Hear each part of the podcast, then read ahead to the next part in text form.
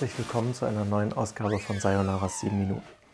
Sayonara, das bin ich und die 7 Minuten nehme ich mir jetzt gerade Zeit, mit euch in einer neuen Ausgabe des Podcasts zu sprechen. Was habe ich die letzte Woche getan? Ich habe natürlich auch an der Website gearbeitet, aber ich habe mir super viele Videos reingezogen zu Videoproduktion auf der einen Seite, weil ich auch ein paar Videos herstellen möchte in Zukunft wieder das habe ich früher mal gemacht mit, äh, naja, ein bisschen mehr, mal weniger Enthusiasmus. Jedenfalls möchte ich damit irgendwann auch wieder anfangen. Ich habe so viele Ideen im Kopf, auf alle Fälle. Worauf ich hinaus will, ich habe äh, mir auch Videos angeguckt zu Podcast-Produktion und ähm, ja, die Leute haben immer wieder gesagt, okay, du musst authentisch sein und das möchte ich jetzt ab sofort, kann man sagen, auch machen, weil bislang hatte ich immer das Gefühl, ich spreche mit, ja, mit wem eigentlich? Also wie ein Nachrichtensprecher oder wie aus der Pistole geschossen, müsste ich dann da irgendwas hinrattern und dürfte mich nicht versprechen oder ja. Und äh, wenn man sich mal wiederholt, ist auch kein Problem. Das muss man ja dann nicht zwangsläufig rausschneiden, wie auch immer. Auf jeden Fall äh, werdet ihr das in Zukunft vielleicht merken, weil ich mehr mit euch spreche. Vielleicht gibt es dann auch mehr Feedback, anstatt dass ich einfach so über euch hinweg spreche. Ich bin ganz ehrlich, äh, durch die ersten Ausgaben von dem Podcast ging es mal rauf, mal runter. Also ich habe zum Beispiel mal versucht, einen Text vorzuschreiben.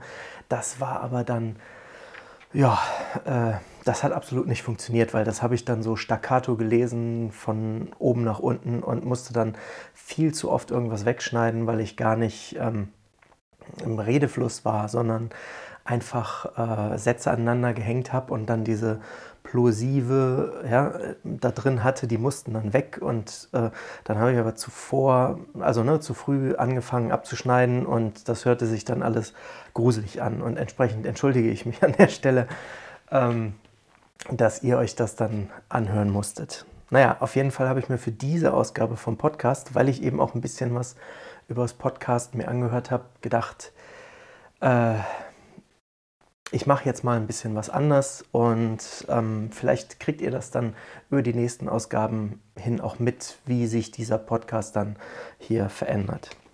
In jedem Fall, damit ich die sieben Minuten voll kriege, habe ich mir ein Thema ausgesucht und zwar YouTube, aber nicht YouTube selbst, sondern der YouTube-Chat und dann dazu noch äh, der Super-Chat.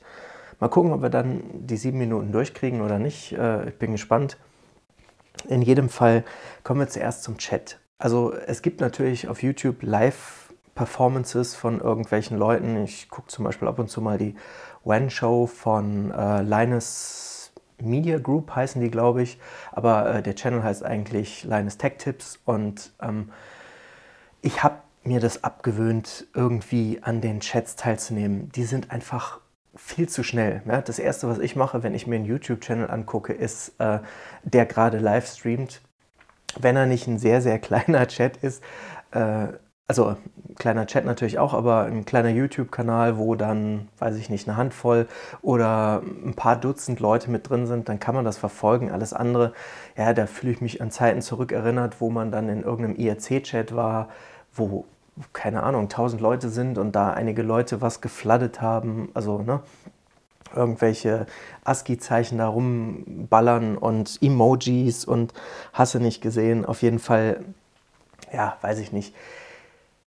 Kann ich nicht genau sagen, ist das jetzt irgendwie ein Zeichen, dass ich alt werde, weil das Problem hatte ich auch schon vor 20 Jahren in den IRC-Chats. Also, ne, wenn man da nicht folgen kann, dann ist das irgendwie kein Gespräch und deswegen blende ich das dann aus.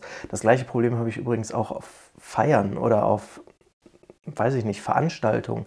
Also, ich mag es lieber, wenn es dann klein und beschaulich ist oder natürlich, wenn man das dann so zeitversetzt gucken kann, dann, dann bin ich derjenige, der mir irgendwie, weiß ich nicht, ein Webinar oder sowas aussucht, was ich dann im Nachhinein gucke, weil ich mich diesem Druck nicht aussetzen will und, und ne, wenn dann alles kreuz und quer geht, links und rechts, wenn, wenn die Leute miteinander sprechen auf so Geburtstagsfeiern oder Hochzeiten oder so, wenn alle Leute durcheinander reden, das macht irgendwie keinen Spaß. Da kriegt man auch kein, kein gescheites äh, ja, Gespräch ne, irgendwie und, und keinen roten Faden da rein und nee, macht keinen Spaß. Ihr könnt mir ja verraten, ob ihr das genauso seht, ob ihr vielleicht auch dann den Chat wieder ausmacht oder so.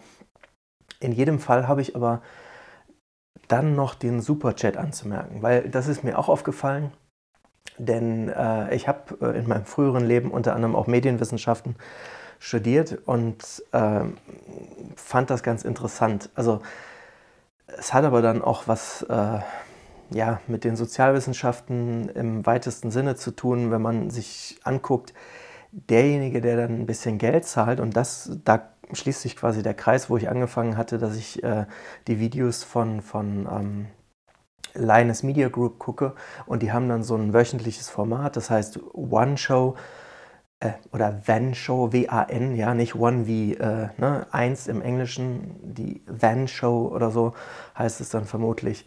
Auf jeden Fall, ähm, da ist es dann so, dass am Ende, und das habe ich nicht nur bei diesem YouTube-Kanal entdeckt, sondern auch bei anderen YouTube-Kanälen, die Livestreams machen, ähm, am Ende wird man dann quasi dafür belohnt, dass man Geld ausgegeben hat und dann wird auf die Fragen eingegangen, die die Leute da gestellt haben. Und ich persönlich finde das irgendwie ein bisschen problematisch. Ich sehe natürlich ein, dass man als Host so einer Sendung nicht Dutzende Fragen beantworten kann, die da so reinballern. Was nämlich dann passiert, das haben wir zum Beispiel auch bei einem Video oder bei einem Event von einer Verbraucherzentrale gemerkt, die Leute kamen gar nicht mehr hinterher und da wurden so viele Fragen gestellt, dann hat der, der Host quasi nach oben gescrollt und kam nicht mehr hinterher. Naja, und auch das finde ich persönlich ist ein Problem bei ähm, YouTube. Ich weiß nicht, ob ich das gut oder schlecht finden soll. Man könnte zum Beispiel sagen, ja, man ähm, unterstützt den Kanal und die, die Betreiber, aber macht das unabhängig davon, dass man es jetzt vorliest, was die für eine Frage gestellt haben. Naja, ihr könnt mir ja auch dazu irgendwie euer Feedback dalassen, wenn ihr denkt, ist ein bisschen konservativ meine Einstellung oder keine Ahnung, zeigt einfach nur, dass ich zu alt werde ja, und eigentlich im Internet gar nichts mehr zu suchen hätte. Äh, lasst es mich wissen. Ansonsten bedanke ich mich fürs Zuhören und äh, sage dann an dieser Stelle bis zum nächsten Mal.